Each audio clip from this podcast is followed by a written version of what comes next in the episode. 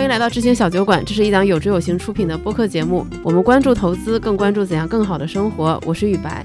今天我们小酒馆年终最后一期，那肯定要请一个重磅压轴嘉宾。他是谁呢？他就是今年我们非常受欢迎的嘉宾大卫翁老师。欢迎大卫。大家好，大家好，呃，我是大卫翁，很高兴又有机会来到这个小酒馆。年终我们录提前还贷那一期的时候，我们就有约定，年末我们再做一个这个盘点类型的节目。嗯，在我们俩阳了又阳之后，终于找到了机会一起来录这一期节目。在北京又开始堵车的这个时候，是的，是的，是的。其实这一期节目也是一个很特别的时间点，因为是大卫做播客一整年。哎呀，感谢恭喜一周年！感谢感谢感谢，还记得我的这个播客的诞生的日子。对，然后我算了一下，就是你今年一共发布了十八期节目。嗯，然后我算了一下，我们发布了多少期，确实有点吓到我们。发布了四十五期节目，现在收听的是今年最后一期，就是我们的第四十六期节目。呃，其实还有一两期是我们放到站内，没有放到站外平台的，就是在有知有行 A P P 可以听到。嗯嗯，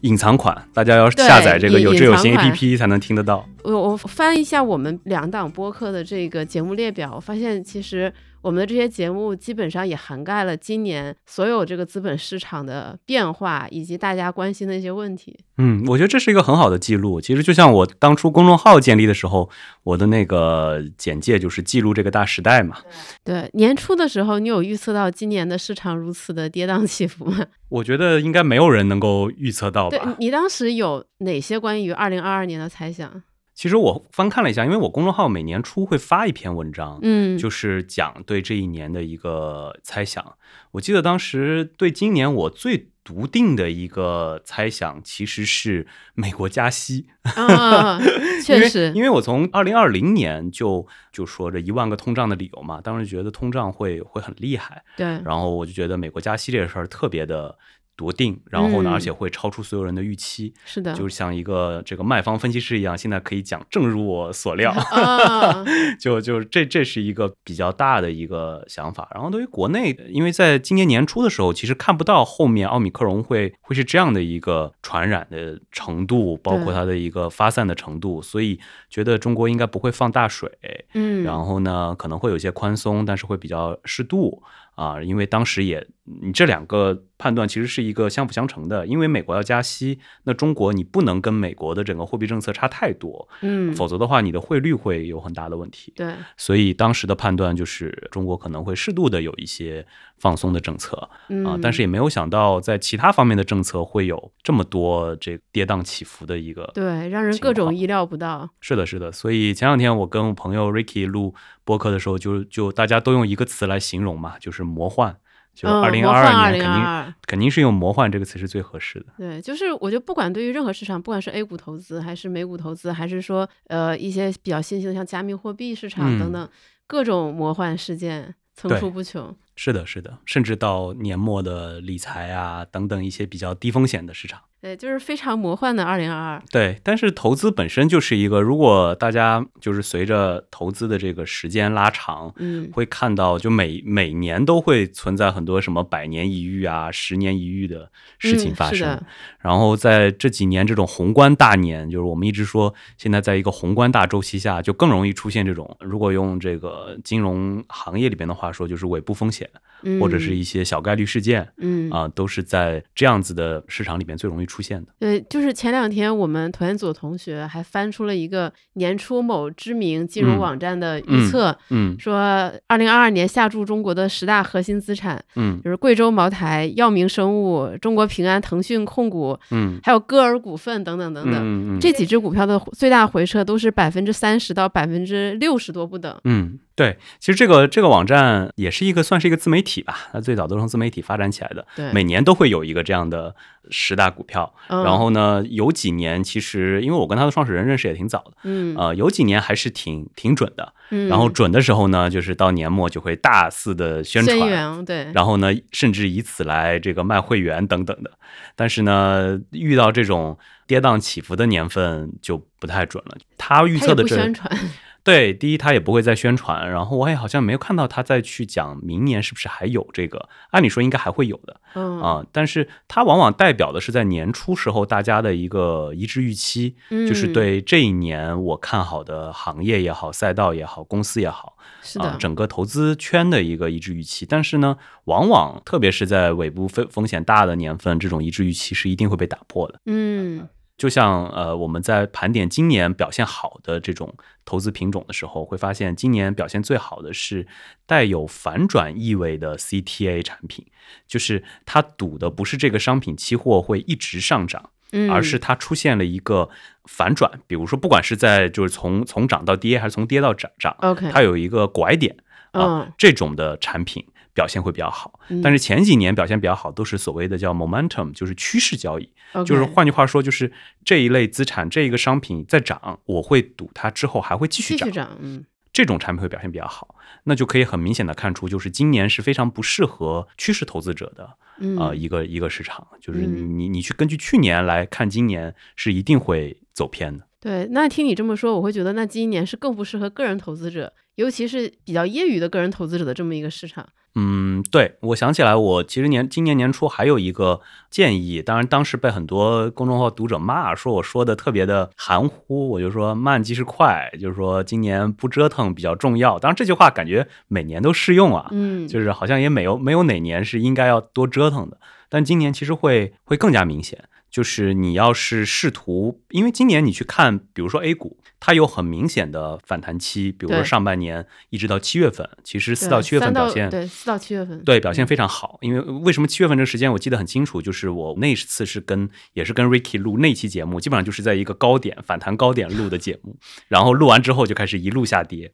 然后到十月十一月跌到惨绝人寰的时候呢，哎。就在大家都已经就觉得只能趴在地上躺平这一年的时候，反而它又出现了一个比较比较大的反弹。换句话说，就跟这个病毒一样，今年的市场专制不服。嗯，你以为你看清楚了接下来的一个走势，然后它就会给你打一个脸。对，所以你如果在涨起来的时候去加仓，或者说在跌下来的时候选择去割肉或者减仓，都会是一个不太好的投资决策。嗯，就这个会让我想起我们前两个月和甜甜酱录的一期节目，就那一期节目也很受欢迎。他是一个在 B 站上做攒钱实证的这么一个博主，他会记录自己的消费和投资。嗯，然后他和他的老公分别投资了腾讯，就是个人管个人的投资。然后今年在腾讯逐步下跌的时候，他们选择了加仓；最后跌到他们受不了的时候，他们选择了清仓。嗯，我我我我也有投资腾讯，嗯，腾讯是在我的养老账户里的一只股票。OK，就相当于是我在养老账户里只放了，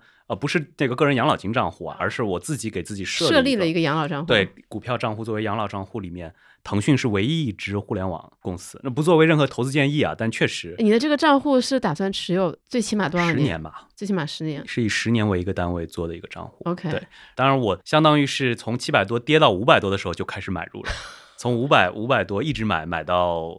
最低买到三百，没有两百多的时候我就哎两百多也买过一笔。对，跌破两百就没有买。但你刚才说的这这个这个 UP 主的话，他的这个割肉的时间可能就不是特别好，是吧？对，就是他割肉之后，其实还跌了一波。他那个时候他觉得还挺欣慰的，嗯。但是后面确实腾讯也涨回来，这个涨幅超过百分之五十了嘛？是是是，现在回到三百多，回到三百多块。其实如果投资的期限拉长，嗯，我出现类似这样的操作。呃，我们把它定义为还是有点韭菜操作的这个行为，是在零七零八年的那一波市场就出现过，就在零八年跌到最惨、绝人寰、金融危机的时候。实在受不了了，就一把清仓，嗯，然后然后就眼睁睁看到四万亿砸下去，就是当时出的那个刺激政策，然后市场。那是你刚开始投资的时候吗？对对，那是我刚就我年初不是录过一期什么投资多少年，就是复盘。对对，踩过的坑，这是其中一个。那期那期我印象特别深刻，因为我是下班路上一边骑单车一边回家，然后听的特别快乐。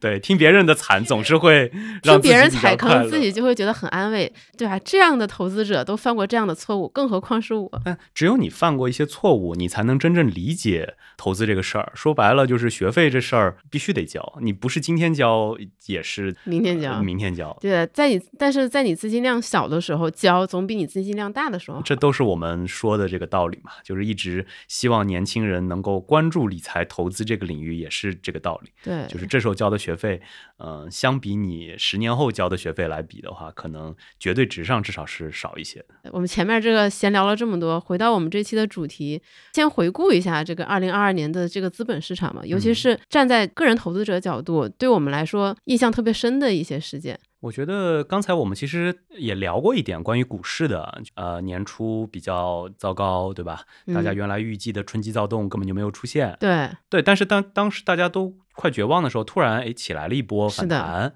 然后特别是新能源啊这些表现很好，然后呢就在大家觉得哎还就挺好的了时候，突然又又往往下俯冲，是。啊，最后我理解应该是形成了一个 W 型吧，就是对于 A 股来说是。差不多是一个 W 型的感觉，因为现在也没回到反弹高点，甚至没有回到年初的这个这个点位嘛，嗯，是一个向下斜的一个 W 型啊，就大部分我看很多板块，就今年大家好像比如说也还是以股市为例，很多人会觉得哎光伏啊新能源啊什么的很火，但你去看如果从年初到现在来说的。话，这些行业其实跌的是最多的，都是跌了二三十个点的，啊，反而是一些不太起眼的一些红利型的，比如说呃吃股息为主的这种指数或者行业。比较稳，然后像什么煤炭啊这一类传统能源反而表现比较好，就这个也挺魔幻的。是中证红利其实也是我们长钱账户这个产品非常重要的一个持仓嘛，就是它在过去一年带给我们的收益就是其实是相对比较平稳的。对对对，它比较暖心的存在。对它应该是跟其他表现有比较低的相关性。所以其实分散效果是比较好的。是的，如果我们现在看二零二二年初那些规模最大的那些基金，其实今年的回撤都是在百分之三十左右。对，所以我觉得今年基民还挺挺受伤的，因为我非常受伤。对我之前也是在基金公司嘛，一直到一到一到下半下半年为止都在基金公司，其实会接到很多的基民的这种，也不能说投诉吧，也也有投诉，但也有一些抱怨，主要还是很伤心。对，很伤心，就是前两年无脑买的很多基金，因为大家最主要买的都是一些这种呃平台主推的或者规模比较大的，大家觉得哎比较放心，嗯，结果发现反而他。他们表现是比较糟糕的啊，但是我我想说的是，你没有看到那些很多规模小的，可能跌得更厉害。今年整个就是专专杀公募基金，可以说，因为因为首先今年就是一个通杀，就今年基本上没有什么板块表现的很好。对，所以今年如果大家发现有些基金经理，哎，居然还能到年底持平甚至正的，或者是表现比较平稳，那只能说明一种可能性，他操作很灵活，他都踩准了点。第二种就是他可能从头到尾就拿着煤炭之类的东西没没撒手，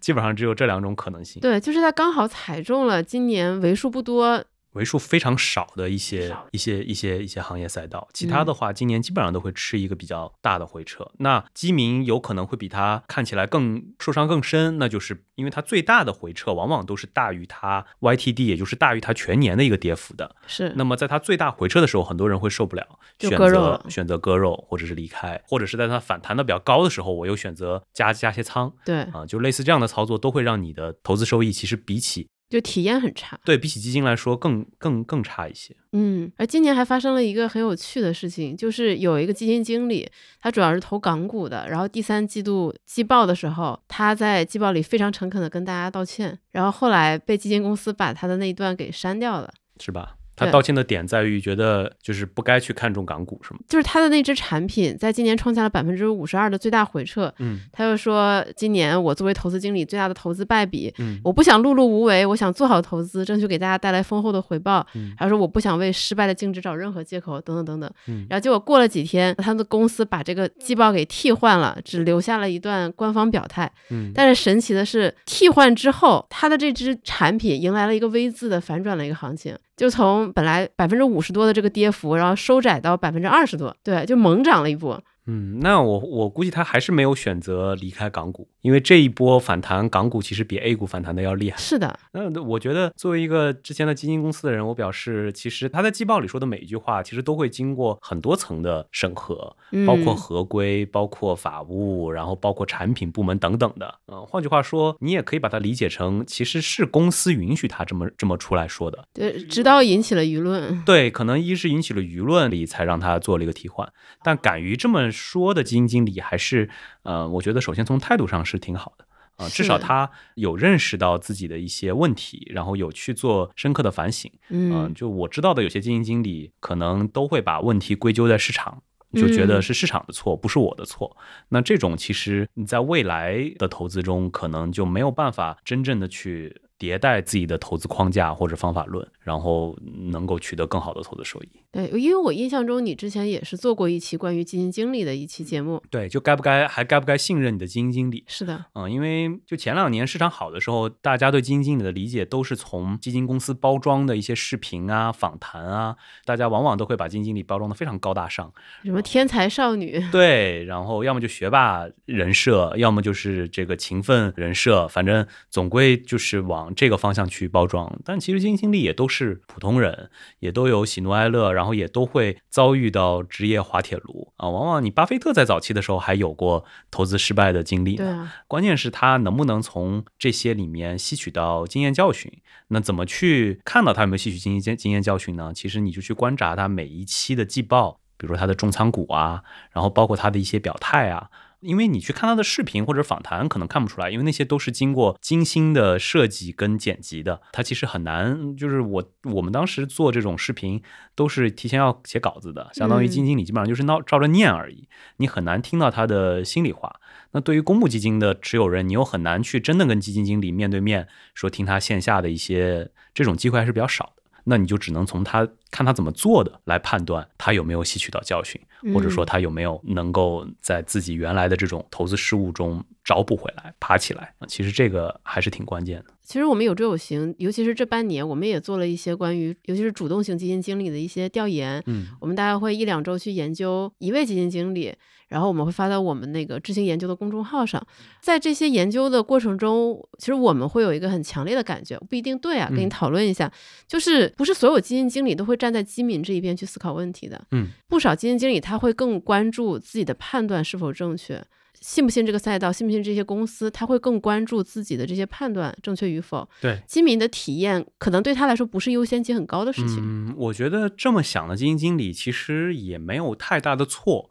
因为基民本身是一个泛概念，你也很难定义什么样的人是真正的基民。所以，其实你从海外的很多经验来看，站在基金经理跟基民中间，应该还有一个角色，就是不管你是一个投资顾问也好，对，还是一个做资产配置的一个 FOF 基金经理啊，或者这样的一个角色，他应该去协调真正的基金产品跟基民体验之间的一个关系。所以，对于基金经理来说，他做好他的能力圈里的，你比如说，我还挺欣赏有些基金经理，我就是半导体，或者我就是对某个行业最有呃认知度，那我就去投资他，把他的投资做到极致。我觉得这个也是某种程度上对基民负责的。其实我最看不惯的，或者说我觉得最不好的一类基金经理是见风使舵。今年这个行业好，我就去买这个行业；明年那个行业好了，我就去买那个行业。每年的投资逻辑都不一样。对，其实。这就意味着他的整个投资框架或者方法论比较不够成熟，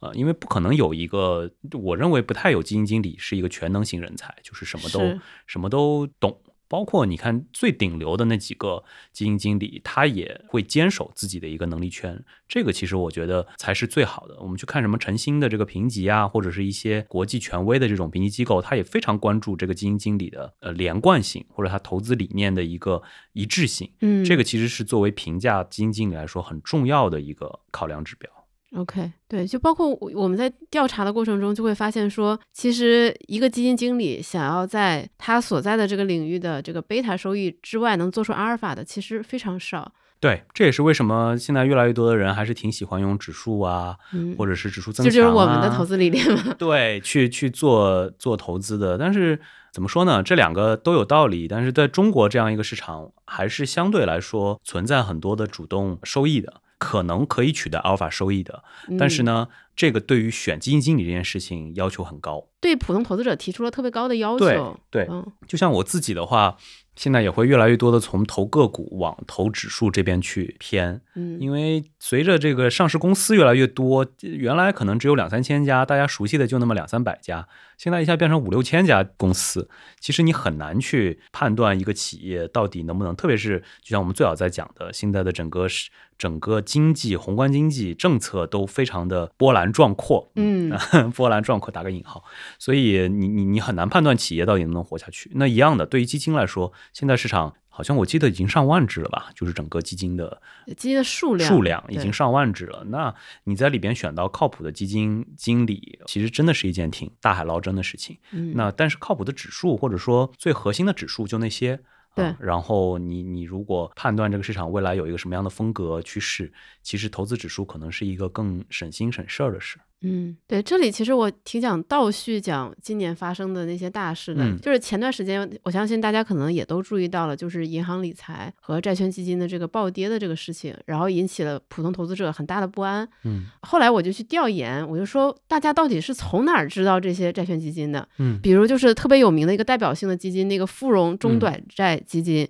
它一天的净值就下跌了百分之十二。我有时候会泡豆瓣，还有小红书嘛。然后呢，我就在底下问我说：“你们都是上哪儿知道的这只基金？”就我觉得很奇怪啊，你这个短债基金你是哪儿知道？他说小红书啊，是吗？很多人都是小红书或者是豆瓣哦，我还以为是某某平台推的呢。哎，不是。然后还有就是像支付宝的那个债券的评论区，嗯，他就觉得说，哎，网友给我推荐，然后就种草了。对，他对，就是被种草，对，被种草，然后看着挺靠谱的，然后就买了。而且这种在他们看来偏稳健的这种理财产品，嗯，他们买的反而金额是比较大的。对，是的，是的，是的。当然，我觉得刚才你提的这个宇白提的这个基金属于跌幅比较夸张的，是的，它也属于非常尾部的。但是，一般的中短债基金，因为你一年也就三四个点的收益，对你一天你亏掉几年的收益。对，然后我看了一下中位数，大概比如说回撤也有超过一两个点。换句话说，就是你买这个中短债基金，可能你半年就是白买了。对。然后你要是在这半半年内买的，可能还是亏钱的。嗯。这个对于很多人来说，确实是一件不可接受的事情。是的。那比这个更夸张的，就是你去买 T 加零的理财，或者是一些呃 T 加零理财还不至于，可能是 R 二的，就是也是偏保守。对，偏保守的银行理财。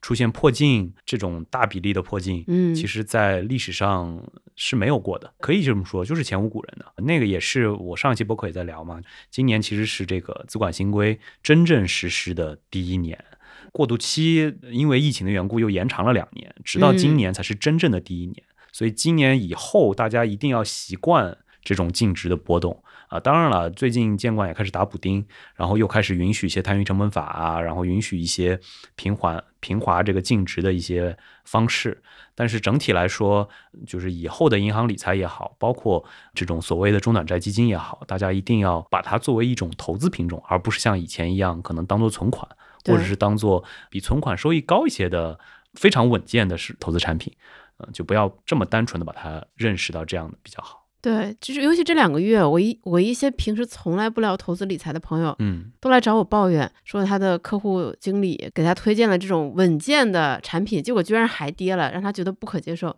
他其实就是把它当成一个存款的替代品，对，完全没有去了解。对，我觉得对普通投资者来说，就觉得这个市场怎么在步步相逼？你说最早什么都不赚钱，对，最早你说我买 P to P 啊，或者是买一些这种互联网的金融产品，你说它收益特别高，然后呢，它最后出现了问题，我也就。认了，对，然后你就逼到我现在就买点这个三四点，我也就想比余额宝、比这个货币基金高一点收益的，嗯，你怎么还会跌？就是这个事情是在好几年前，我我记得跟朋友们。聊的时候就会说，在海外那就是这样啊，因为你在海外就不存在理财这种东西嘛，就是你买的要么就是基金产品，要么就是一些组合类的投资产品，它都会就是净值波动是一件非常正常的事情。是的，除非如果你真的要无风险或者什么的，你就去这个买存款啊，或者是放在银行里面不动，这个是唯一可能实现一个不会跌的这么一个状态的。当然，最近我也我也在推荐一些手上有美元或者外币的朋友，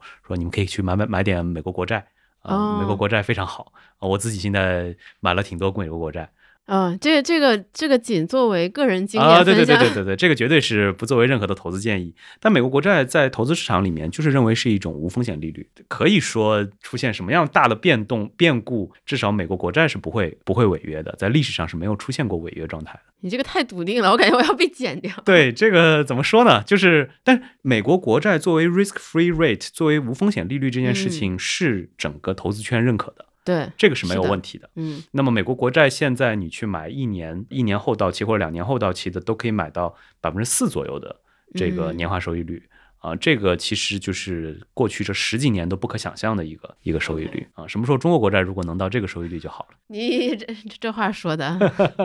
没有没有，但是中国跟美国因为处在不同的这个货币政策的周期里面，我觉得很长时间应该都看不到。呃，因为有志有行其实一直在做投资者陪伴相关的内容嘛。那我们二零二零年的时候就有出过一系列关于刚兑相关的一些探讨的文章。对，因为那段时间是有一些资管计划还有信托计划违约暴雷的事情。嗯。然后我们就跟跟大家说，这个打破刚兑这个刻板印象。当时我们会觉得说，投资者已经开始逐渐接受没有刚兑的这个事情。嗯。然后今年发现说，其实完全没有。没有没有没有，完我觉得完全没有。且不说这些稳健型的理财，因为我这两个月离开投资市场稍微远一点了嘛。OK。就算往前再倒推回去的话，呃，很多特别是年纪相相对比较大一点的客户，他通过银行的推荐去买很多，甚至不是固定收益类的，甚至是偏权益类或者平衡类的基金，他依然认为这个东西不应该跌。就是 R 三。对阿三的理财或者是基金嘛，因为前两年确实买卖基金，这个银行都卖的比较猛。是。然后很多客户经理确实也存在一些夸大这个宣传词儿的这个感觉，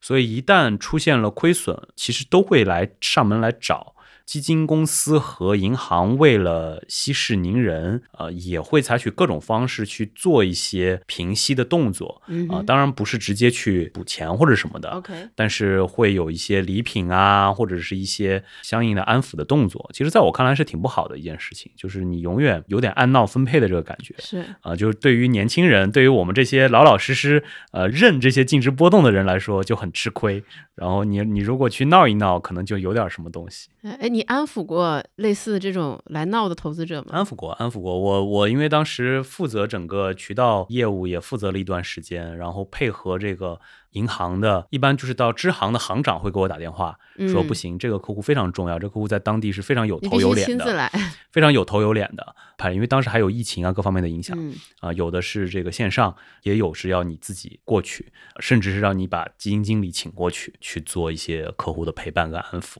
啊，然后提着大包这个什么水果啊，然后一些礼品啊等等的这些东西就上门去去道歉安抚，都都出现过。这工这工作真不容易。是的，是的，就觉得怎么说呢？赚钱你也不分我点儿，对吧？当然了，对于资产管理公司来说，我也赚管理费嘛。是的，其实是你服务的一部分，是受托理财是一部分，但是也呃，从另外一个侧面也反映出来，就是大家对于刚兑，包括对于投资这件事情的理解，我觉得对于中国人来说还处在非常初级的阶段。对，从另一个角度来看，就还是我们的投资者教育这个工作做的不够。对，真但这个也很正常，在海外可能也要花好几十年的时间。是，就是一个逐步的过程。我觉得今年有一个趋势特别明显，就是大家不仅是从银行经理、客户经理那边获得了推荐去购买，更多的是从社交媒体上被种草，嗯，然后自己可能也不会去做太多的研究，然后就会买了。这个事事情还挺惊人的。其实我是今天第一次从你这儿听到啊，因为我我认为，首先就是咱们从一开始就在聊说投资千人千面，对于不同的人其实适合不同的东西。那就它跟你买的护肤品或者是一些消费品属性是不同的啊。那再其次的话，你通过小红书上或者是通过一些这种平台几句话、几张图片的这个推荐，或者一段小视频的这个推荐，其实很难了解到整个的全貌。那我理解可能也是像刚才刚才。咱们在聊的是一些比较稳健型，至少在之前看起来比较稳健型的产品，大家会通过这个来做一些分享，觉得哎，那我我想象中应该不会有人通过小红小红书去分享一些股票型基金，甚至是这个股票。对，就是这种偏稳健型的，就更有一种我们是好朋友，我们是好闺蜜。我告诉你一个，对，其实这个东西它它不太会亏，然后呢，每年虽然收益不高，但是很稳定。这个就让我想起了前两年我在。疯狂的给朋友推荐过那个高息的银行理财，就是带有存款保险制度的这个银行理财，然后也是当时跟大家说的，哎，五十万以下随便买，它是受存款保险制度作为一个对吧？这个就很有那种掏心窝子里说话那种感觉，然后这种就很有说服力嘛。对，然后结果今年就发也发生过这个高息理财这个不靠谱的呃情况。啊，所以其实我觉得做投资推荐真的是要谨慎。对，就是我我觉得被盲目种草这个事情也挺值得警惕的。就不管是呃我们在听的听众朋友也好，还是大家身边的家人朋友也好，就这种看起来无害的种草，它有的时候是。它其实可能带来的危害是更大的。对，还是要对这类投资品种有更加全面的了解。它可能是给可以给你，其实我有时候也会去，包括雪球啊，或者是通过一些平台去搜索一些如果我感兴趣的一些话题，然后看看大家是怎么怎么评价它的。但是当你打开雪球的时候，你的警惕性就会放大很多倍。但是你在小红书上看到这些，你可能就会觉得，因为大家都是普通人嘛。大家可能就是我确实使用这个觉得好，就像用洗面奶一样。但这个就让也让我想起了，其实前两轮市场的好的时候，比如说一四一五年，有很多人去荐股嘛，通过各种通过微博，当时通过微博推荐股票这件事情是非常流行的一件事儿。是的，呃，然后零六零七年的那一轮这个暴露年龄，那时候就是通过 BBS，通过一些论坛去推荐，就是好像人在这件这种事情上面的这个分享欲也还挺强的。对，然后呢，再再包括前两年，其实大家买基金买什么基金，对吧？嗯，来问，在二，我记得在二零年这这个基金市场最火的时候，嗯，所有人都在说我该买哪个基金经理的产品啊什么的，对啊，然后那个时候已经开始出现通过社交媒体去。做一些推荐的这种情况，对，就是分享的人他未必是恶意的，但是造成的结果是他没有办法控制的。就像我刚才跟你说的，我当时就问他，就像富荣中短债这种产品，它到底是哪里出的？我听都没有听过这个名字，你你们都是从哪儿挖到的？就觉得很奇怪。就像我们今年上半年出的村镇银行相关事件一样。我当时就是沉迷于豆瓣的那个储蓄小组，嗯，因为他们天天都在对比各种我几乎没有听过的银行的这些存款产品，我就说你们都是从哪儿知道这些银行的？答案也一样，都是社交媒体。对，我不知道你听说过没有？呃，现在应该还有吧？有一个论坛叫集思路。哦，知道。它是专门做低风险投资为主的，比如说什么货币基金套利啊，什么场内场外套利啊，然后各种有有有很多所谓的低风险投资的这个玩法，都是从上面开始。那那个时候就是包括后来村镇银行啊，然后一些互联网银行的这个储蓄，因为这种大家试图去发现的都是它的投呃收益跟风险不匹配，相当于它的收益要高于它的风险，嗯啊的这种模式。因为收益风险一旦完全匹配，呢就是存款，对吧？然后就是一级一级往上走，它是一个，它是一个理论上说是一条这个向上的一个曲线。对。但是有一些在中国这种金融市场还不太稳定的状况下，经常会出现一些，哎，它的投资风收益比会突出去的。比如说有段时间的可转债也是属于这种产品。这个方面的一些交流，我觉得是可以的，但是应该在一些特定的，比如说跟投资相关的，就像你说的，你进入雪球，你就警惕性就会高，因为你认为它是。一个投资论坛，它上面一定会聊很多跟钱有关的东西。对，它一定是鱼龙混杂的。对对对，然后你去一些其他的社社媒，你可能就会更不设防一些。对，就尤尤其是这种低风险的，大家可能都会默认彼此都是那种。小富即安，呃，没有太多功利心，也不是想骗你钱的那种心态。是的，但整体来说，我觉得这一轮银行理财跟中短债基金的下跌，也是给这个行业泼一盆冷水，或者说提个醒吧。嗯，造成的影响确实已经比较大了。但是有没有到，比如说像零八年金融危机那种货币基金，我说美国啊，就货币基金都出现亏损，然后其实很多人血本无归的这个状态，可能还没到那个状态。所以呢，不管是对于行业还是对于投资者来说，都是提了一个醒，不要认为任何一类的投资品种是无风险的，或者说它是不会出现回撤的。嗯，我觉得你刚才说的还有一点很有意思，就是不少投资者去研究这一类产品，是想找到那些风险和收益就是不匹配的这些机会。嗯，像 P to P 这类产品，你的风险是远远大于你的收益的。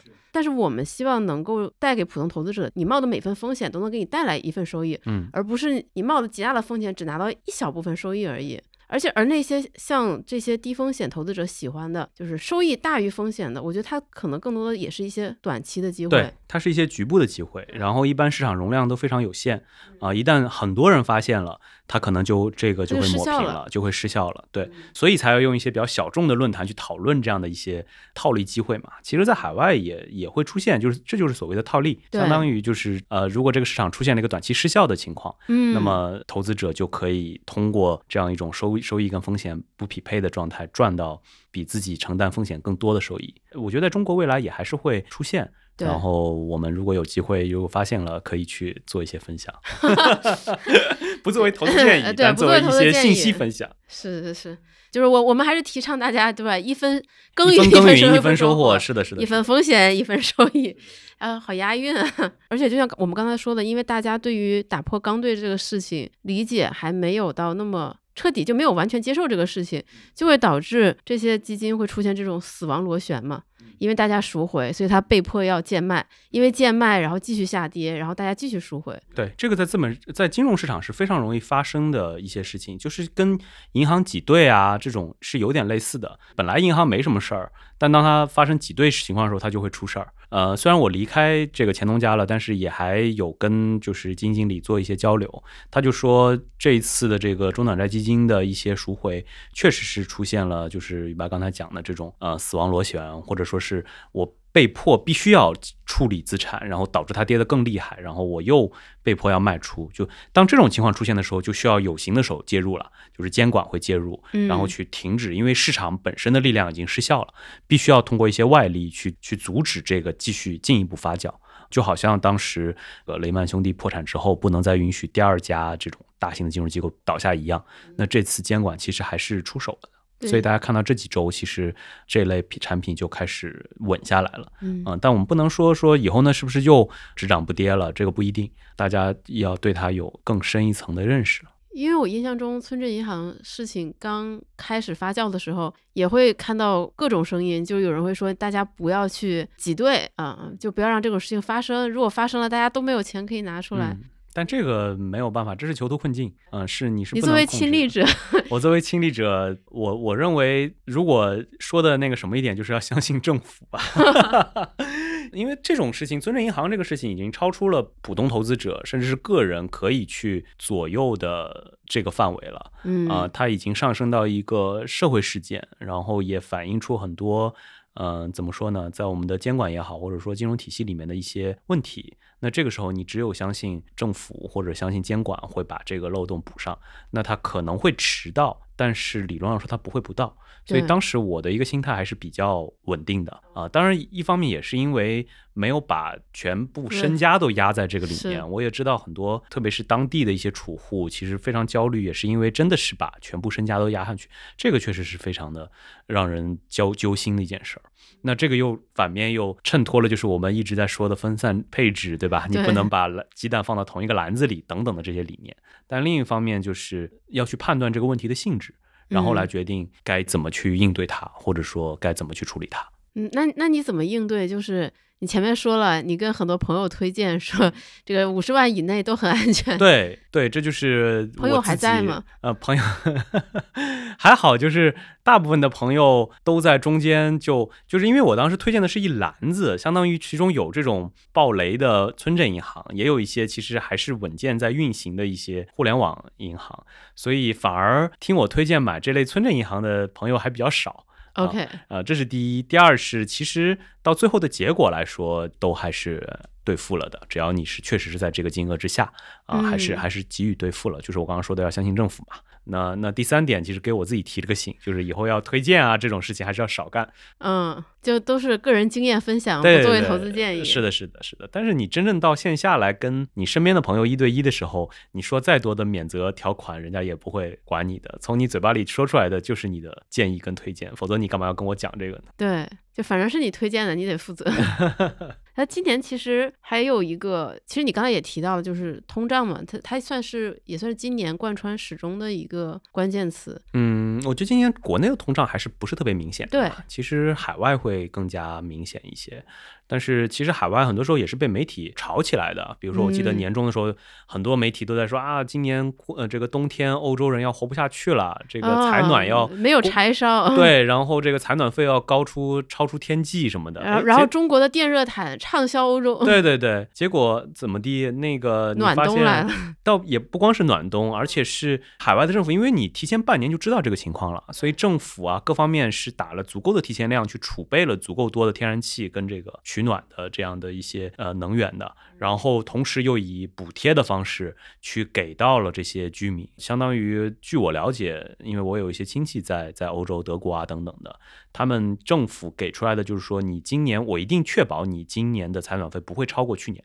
如果超过去年的部分，我全额补贴，就是用这样的方式来消除了，因为对他们来说确实，否则的话，人民的这个压力太大了，其实你会影响到。经济影响到很多事情的，包括政治等等的方面，所以怎么说呢？通胀它也不能说雷声大雨点小，因为如果现在反正现在呃我们在录这期播客的时候已经开始放有一些政策的转变，我们可能明年二零二三年我们就真的能。感受到这个感受到海外的一些情况了，你会发现好像比我们之前几年确实要贵了贵了不少，就通胀是客观存在的。对啊，但是据我的观察跟这些海外朋友的交流来看，还在大家的能承受的范围之内吧。嗯，对我我从海外朋友那里得到的反馈就是，确实物价就是你生活中的各种必需品的价格是上涨了不少。对，是的，这个是客观存在的。但日子还要过下去。是的，日子要过下去。然后其实你看。这么多年的整个，不管是国内还是海外的经济生活，通胀是推动人类社会向前发展的，也是一个很重要的一个事情。如果真的出现通缩，那就像日本那二十年发生的事情，反而不是一件好事情。对于普通人来说，过去一年感觉全球似乎都民不聊生，就是美国不停的加息，然后通胀。然后呢，其实自己在媒体上也经常会看到一些呃一些关于经济下行的描述，然后呢又看到很多公司的裁员，嗯，包括你之前也录了一期经济下行的时候，我们普通人该怎么样应对和生活。但今年这除了你刚才说你的养老账户里唯一一只互联网股票是腾讯嘛？那其实今年这个中概股也可以用波澜壮阔四个字来形容。对，今年所有的事情都是波澜壮阔。对，其实中概股年头到年尾，对，年头到年尾，但到年底反而有一个可能大家过去这一个多月没太关注到的事情，就是，呃，中概股又不用退市了。对。啊，相当于是中美之间的监管又形成了一致的意见，相当于一直悬在中概股头上的这个剑，其实有所缓解，嗯。啊，或者说至少不会因为呃这个会计准则的问题导致它退市了，嗯。啊，当然从全年的表现来看。还是非常糟糕的啊！但是它的这个糟糕更多反映的是经济跟估值的双重下行吧。但是怎么说，你还要看到去年呢涨到天上去了呢，对吧？是的，它其实是一个估值回归的一个过程啊，再叠加上整个行业或者说整个这个领域的一个预期的下行跟实际的下行，有一个戴维斯双杀的一个过程吧。对，然后。对啊，但这一年也诞生了这个东方甄选嘛。对对，就是像新新东方这个新东方在线反而创出历史新高这种事情也是非常的惊人。对，也是非常的神奇。就是这个市场确实是我们无法预测的，我们只能基于一些历史数据和情况，做出我们能有的一些应对，就是为为未来做一些储备或者说是准备。是的，中概股这个事情，啊，我其实之前还写过一个，就是市场在无中概股这样的一个话题。但是我的意思倒不是说以后就没有这一类资产资产在了，但是它的一个重要性，就是我们要看到一个大的趋势。你看短期永远是无法琢磨的，但你去看一个大的趋势。中国公司未来在不管是大陆市场还是在香港市场上市的可能性，都会远远大于在美国上市上市的可能性。很多公司现在在美国上市，它也会选择要么就双重上市，要么就整个私有化回归等等的方式回到国内市场。就是在历史进行到进行到这个阶段的时候，它就是会出现这样的一个情况，那就是过去二十年中概股的这个辉煌，或者说是这么一个种群一定会收缩萎缩。然后国内的市场会接纳越来越多的新经济的公司的回归，嗯，就是过去我们熟悉的那种模式可能就翻篇了。对，就是短期都是不可预测的，但是长期趋势是可以预测的，就这个长期趋势是无法抵挡的。对，因为因为包括像这个月月中吧，其实腾讯相当于清仓了所有的美团持股嘛。对，就像之前呃这个把京东做了一个分派一样。这个其实也是我呃年初做的，哎，我怎么这么像一个卖方分析师？这个 年初做的，虽然离开了这个行业，对，这做了一个预测，就是这个，我记得我二零二一年做的预测是，互联网公司会迎来更大的逆风，会有很多的阻力啊。那去年确实平台经济啊，各方面啊，也确实是在政策面上不是特别友好。但是到今年，当然说会做出一些不利于股东的一些决定。啊，就是对于互联网公司来说，但是你比如说腾讯分派美团这件事情，利不利于股东？也很难讲，他只是把选择权给到了股东身上。嗯，但是呢，对于腾讯原本的投资逻辑里面，有很大的一条是我做了非常多的投资。对，然后我的投资其实能带来，因为我一直在连接不同的对连接不同的公司，然后包括这些公司的价值其实没有体现在我的股票里面，所以它是一个隐含价值。但是现在腾讯把这些东西都挖出来，直接扔给你了啊，由你自己来决定该怎么办。这就呃还挺有意思的。因为当时看到这条新闻的时候，我就想起前几年，就那个时候还没还没加入有志有行嘛，呃，当时当时大家调侃，就是创业的目的不是说我要改变世界，我要建立一个特别特别厉害的公司，创业的目的是要么卖给阿里，要么卖给腾讯。对，呃，但是这个逻辑也许未来就不存在了。对，就这个时代真的是翻篇了。不是也许就已经不存在了，就现在已经不存在了，有个一两年了。我记得你说的这个事情，其实真的是一八一九年的时候。大家特别流行的，特别流行的，对。然后大象起舞，所有的行业都是被这几家巨头投资的。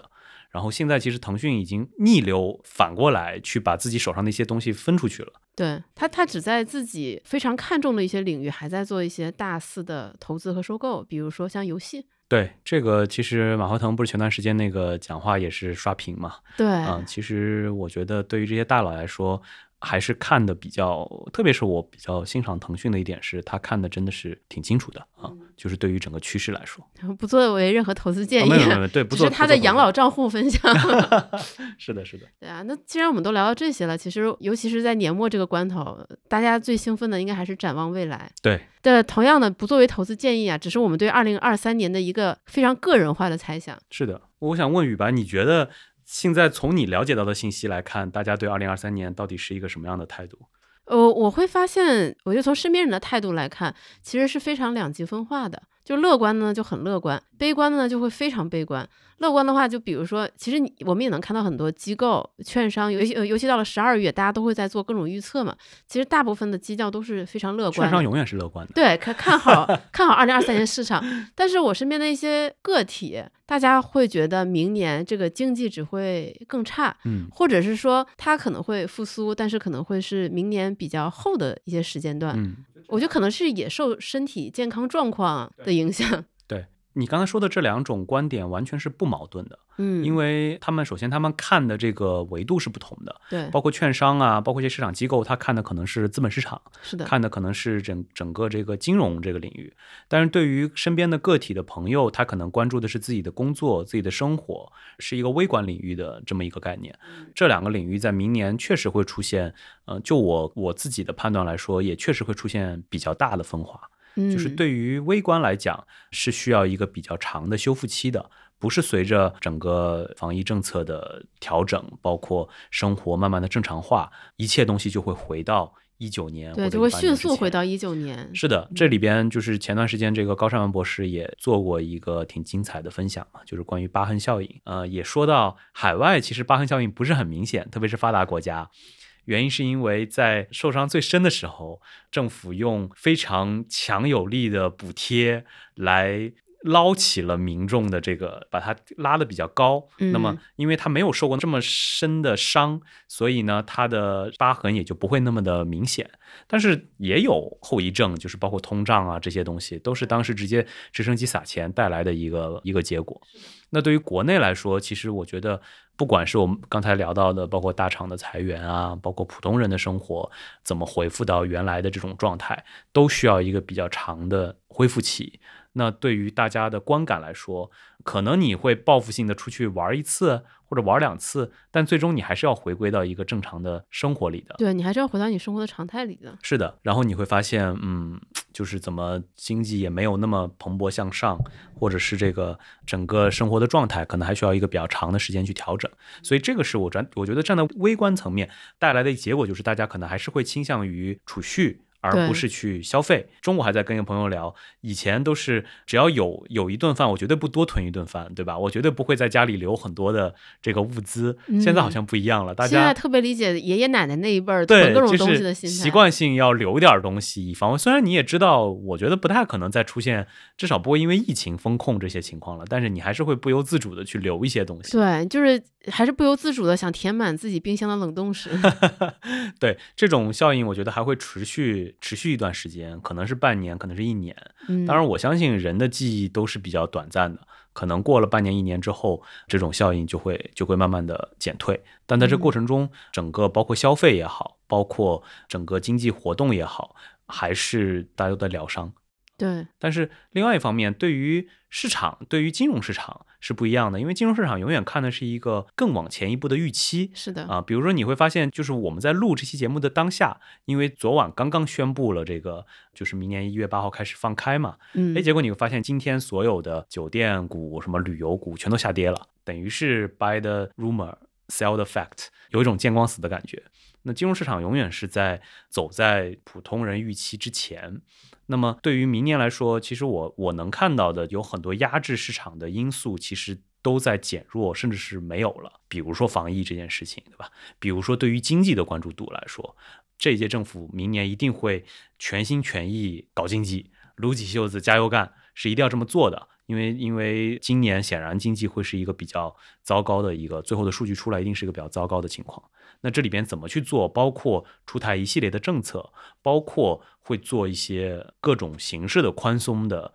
条件。对，就这些是我们目前可预期的比较大概率发生的事情。对，我觉得是非常大概率会发生的，因为年底其实有比较重要的一个中央经济会议，一个是马上要开的一个中央金融会议。金融会议因为还没开，所以不知道。但是经济会已经开过了，那定的调子是非常明确的，包括一些说法，货币政策要灵活适度，财政政策要非常的有利等等的这些，其实都指明了一个方向，就是明年一定会用某种方式去刺激这个经济。因为今年不是很流行一句话嘛，资本是什么？资产负债表不愿意再奋斗了啊。上半年我记得。呃，戴老板这个引出来的一个一个说法，从家庭的资产负债表到企业的资产负债负债表，大家都处在一个受损的状态，都需要一个修复的状态。那这个时候谁能站出来呢？就是政府啊，因为这个有形的手其实就是在这种逆周期的情况下要发挥作用的。嗯，所以明年这块儿其实是一个非常大的看点。嗯，就像你刚才说的，其实对于个体来说，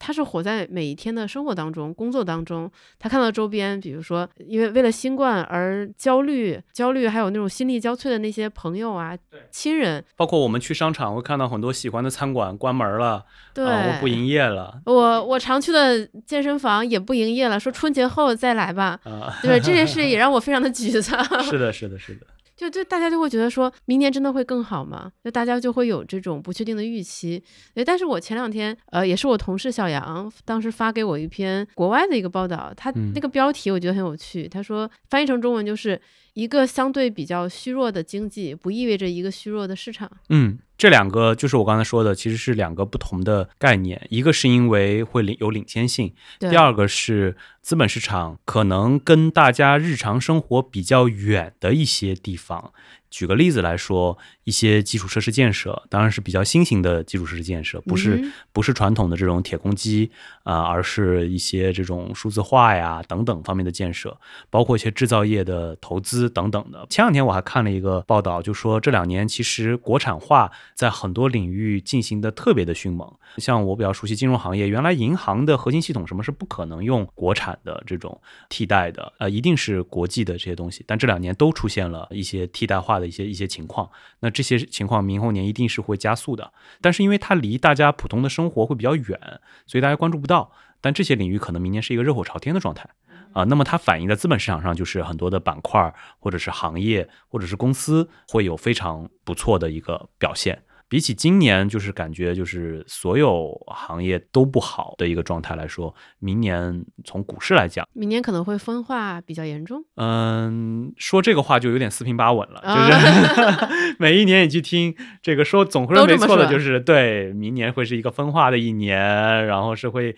波动的一年。但是二零二二年确实分化不明显，因为大家都不好。对，今年反而不是分化，就今年是说错了的。但明年我其实会更往乐观。观一方去走，就我认为可能大部分的都会比较表现比较好一点。嗯，就分化是往积极的那边去分化，而不是往这个悲观的方面去去分化。背后的原因也是因为，就是我刚才说到的这种政策面，因为中国还是一个非常政策式的。政策比其他因素都要重要的多的一个是一一个，我就论股市这块儿，我就且不论其他的市场，所以政策的导向就决定了这个市场的发展的方向。嗯，重新提示一下，这个仅作为对对对，不作为任何投资建议。对，这是我们的一个我们对于二零二三年的一个猜想。是的，是的，是的。啊，然后另外就是，好像大家最近都不太关心关心市场了，因为都在忙着自己的一些生活。但是不用急，就是中国永远是三根阳线改变信仰，然后的稍微涨一涨，大家的这个关注度就都回来了，这个是一定会发生的。然后我觉得只是说不好在明年的哪个时间点而已啊，我判断会比较早，就是真的是比较乐观。对，因为因为我觉得其实我们两期节目录下来，我觉得大卫你其实是一个相对比较保守的一个，我其实是一个非常风险厌恶型的。投资者就长期悲观的一个性格，对，是这是一个长期悲观的性格，所以现在处在我职业生涯里面为数不多比旁边人乐观的这么一个状态。哦，对，下次我们再找一个悲观的来这个中和一下，对冲一下。对对，是的，需要对冲一下。对，就是我们刚才聊的是国内市场嘛，嗯，就刚才你也说了，放开之后，那么国外的，尤尤其是海外那些国家的通胀，可能对我们的影响就会变得比较直接。那这个能展开讲讲吗？我觉得前两天还在看一些海外的经济学家，包括一些机构的分享，就是大家会觉得，第一，明年是不是美联储就会停止加息，然后是不是甚至开始降息，因为美国经济可能要衰退等等的原因。但是你去看过去这么多年，过去一百年的历史来说，通胀它的粘性是很强的，它不会因为美联储今年啪啪啪加息加的这么猛，然后它就会立刻掉下去。它可能在前两个月出现了一些拐点，或者出现了一些短期往下走的一个迹象。但是呢，明年我们我我个人认为啊，就是因为很多造成这一轮通胀的原因并没有消退。举个例子来说，俄乌之间的冲突、能源的问题。甚至再往长远一点讲，整个产业链的重构，因为中国在过去这这些年一直是全世界通缩的一个很重要的推手，因为中国人太勤劳了，它会让所有的商品的价格往下走，成本会往下降。但是现在，因为大家都在对产业链进行一个重新的布局，可能要呃更加均匀的分配到不同的区域，那它一定会推高这个相应的商品的价格。所以这些根本的结构性因素是没有没有发生变化，它不会因为美联储的加息，或者甚至是最近。日本也开始调整它的货币政策，对，不会因为这些东西而做一个变化，所以可能大家真的会迎来一个比较长时间的中高通胀的一个时代。那么，这个对于海外的不管是生活还是经济还是市场，都会是一个非常重要的考量因素。比如说海外的股市。那么，为什么标普五百也好，纳斯达克也好，过去这些年可以这么长期的一个牛市？然后你去看它的估值中枢，可以一一路从，比如说原来的十倍、十五倍上升到二十倍。那这个背后就是它长期低利率的一个结果嘛？那如果它通胀一直维持在一个相对比较高的位置，那它的这个加息可能会缓下来，甚至是不加息了。但是你也不能指望它很快去降息，或者重新进入到一个低利率的环境。那这种情况下，其实对它的估值就会有一个压制，它可能会回到它。这是一个大周长周期的一个估值回归，回到一个十倍、十五倍的的状态。那这个对于海外股市来说，还是一个比较强的一个压制的一个因素的。嗯，呃，因为我有看关于美股过去二三十年的这个数据统计嘛，说纳斯达克今年的这个跌幅，嗯，就几乎赶上了两千年的那个互联网泡沫。嗯，是的，而且一些明星股，像特斯拉呀什么的，真的跌的是挺惨的。对，就是特斯拉的市值已经低过腾讯，对，低过腾讯了。对。然后亚马逊是跌了万亿的市值，是，但是你去看互联网泡沫的时候，互联网泡沫破裂的时候，亚马逊跌掉了百分之九十五吧，如果我没记错的话，百分之九十还是百分之九十五。当然了，那个时候的亚马逊还是一个小不点儿，对啊，那它是被吹起来的泡沫，那跟现在的这个巨头肯定是没法比的。但整体来说，今年就是悄无声息的，你去看，其实美股的表现比 A 股还糟糕。是的，但是普通人的生活，你也会感受到物价在上涨。所以是更难受的，而且美国人他的大部分的养老金，他其实都是在股市里面。对，但我们就不用为美国人操心了。对，所以我们关心的是明年我们怎么办。我觉得对于中国人来说，首先美就是美国的股市或者这些看不到什么。会表现特别好的原因啊，就是它整个周期处在一个，就算它不衰退，也是在往下行走的这么一个阶段。包括我刚才说的一些利率水平的一些一些原因，所以海外的股市其实真的表现，我觉得不会不会特别好。特别是跟中国的资本市场相比的话，可能性价比就是说了很多年，中国应该强于海外的情况，在明年我觉得是很可能实实在在会发生的。啊，因为各方面的这个因素的原因，但另外一方面，你比如说像债券啊，可能又是另外一个故事。对啊，因为这个美债这两年真的是太惨了啊，因为美国的这个加息的情况啊，那除了本身国债自身的这个投资性价比已经出现了之外，那就算我刚才说的美国不再加息或者加息减缓，其实对于它的债券来说，可能就能得到一一丝喘息的一个机会啊。然后另外，我看很多市场机构也非常看好明年的黄金啊，但我觉得有点看好的太一致了，让我有点不安，担心市场的反身性了。对 我一旦不，我一向不喜欢大家都一致的看好某一类资产，呃，因为我自己现在黄金还是相对来说配的比较多一些的。OK，它也是让我今年整个收益相对来说没有亏太多，或者甚至打平的一个重要的一个推手，就人民币人民币黄金还是表现不错的。当然，它也受到了汇率的这个人民币汇率贬值的这个这个好处。但整体来说，大家的资呃对于市场机构来说的一个逻辑就是，其实黄金的价格从历史上看是跟所谓的 real rate，就是真实利率成反比的，就是真实利率越高。或者说它在往上走的这个过程中不利于黄金，原因是因为，就记得我最早也做过一期关于黄金的博客，就是黄金自身是不产生任何价值的嘛，它是没有利息的，所以如果你的 real rate 很高的话，那资金就会从黄金流向这一类有真实利率的资产。但是明年的一个状况是 real rate 可能就横在那里了。甚至开始往下走一点，那这个对于黄金来说就少了一一重的这个压制，但同时呢，它又是一个抗通胀的好的选择。特别是刚才宇白也提到加密货币啊这一类，原来大家以为可以成为黄金替代品的这一类资产，其实今年整个泡沫破裂，破裂的非常严重啊。我们刚才其实复盘的时候没讲到这一块儿，非常非常的惨重。对，就是加密货币世界第三大的交易所都爆雷了。是的，是的，呃，所以这个我。不多做评论啊，因为我其实一直不太喜欢这个 这个这个概念，但是这也会导致很多原来会把资金分散在这一类新兴资产的这些机构，会重新把视视线投回给黄金。看来看去还是这个 old money old school 的这个避险资产或者说抗通胀资产更靠谱，也会带来一些资金反流在黄金。所以这些这些都是呃这些市场机构看好黄金的一些理由。所以，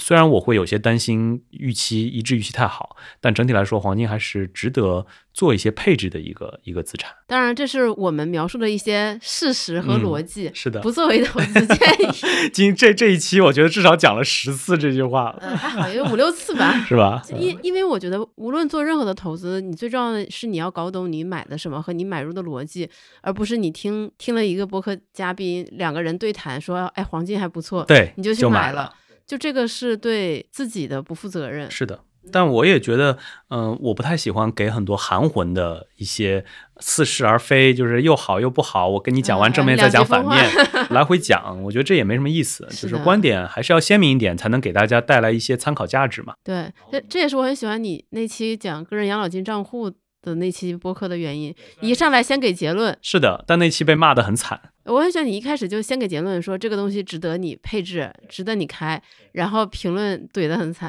我们也被怼得很惨，是吧？呃，我当时看你的一个回复就很有趣，说我非常不能理解他关于通胀的一个说法，就是你认为你现在存的每一分钱未来都会被通胀侵蚀掉，那你们准备拿什么来养老呢？对，就是我一直不太理解，就是这个逻辑不能理解。有很多朋友的留言都是说。我觉得不值得，因为三十年后的这个钱早就不是这个价值了。但是那那怎么办呢？那我们现在就完全不考虑三十年后的养老问题吗？当然，也有人给出的答案就还是买房子啊，或者是怎么样。但是整体来说，我觉得在未来的三十年的养老，靠买房可能会有点困难，还是要早做打算，不要把过往三十年的这种通胀水平，包括钱贬值的这个复制到。未来三十年，就这这也是一件不太妥当的事情。嗯，那展望二零二三年，我们刚才讲了很多关于投资的部分嘛，那在生活部分，对大家有什么建议吗？我觉得我今年如果说二零二二年给我自己带来最大的一个启示，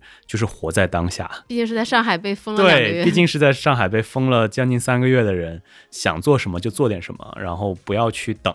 啊，然后特别是在明年，其实很多像我上周去出差就特别不习惯，从进机场到出火车站，没没人看，一路畅通，一路畅通没有任何的阻拦，就非常的不习惯。但是我觉得不习惯之后就会觉得特别自由，就是要享受这份自由，然后想做点什么就去做点什么，想去跟家人团聚，想出去旅游，或者是哪怕只是想好好工作，就是应该应该去好好好好做这些事情，不要再瞻前顾后，或者说有一些这个疑虑或者是怎么样。这个我觉得对于对于我们减少了很多枷锁的二零二三年来说，这是非常重要的一点。刚才听你说这些，然后我也会意识到，今年对你来说应该也是人生中挺重要的一年吧？这种行业的大跨度的转换。对，毕竟是我的本命年嘛。啊，又暴露了一次年龄。所以，对有这样的转换，我觉得也给他找到了一个合理的理由。对，换城市，然后换领域。然后开了自己的播客，是做客了两次小酒馆，非常大的成就。最后一点是非常大的成就，就再次感谢大卫做客我们小酒馆。我们可以明年年中再来一次复盘，看看你今年的这些预想有没有打脸。好的，这个立下的 flag 要到明年再来回看。嗯，那也祝福大家二零二三年都能这个资产加零，获得自己理想的收益。那我们下一期再见，二零二三年再见，拜拜，拜拜。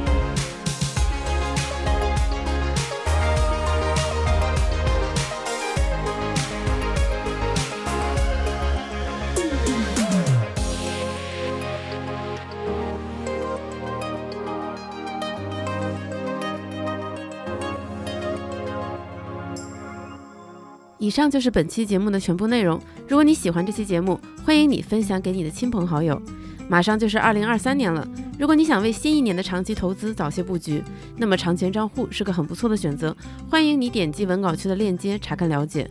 如果你希望新的一年多学习了解一些投资知识，欢迎你下载有知有行 APP。最后，非常欢迎你留言写下自己二零二三年的新年愿望，祝你新的一年平安喜乐。我们下一期见。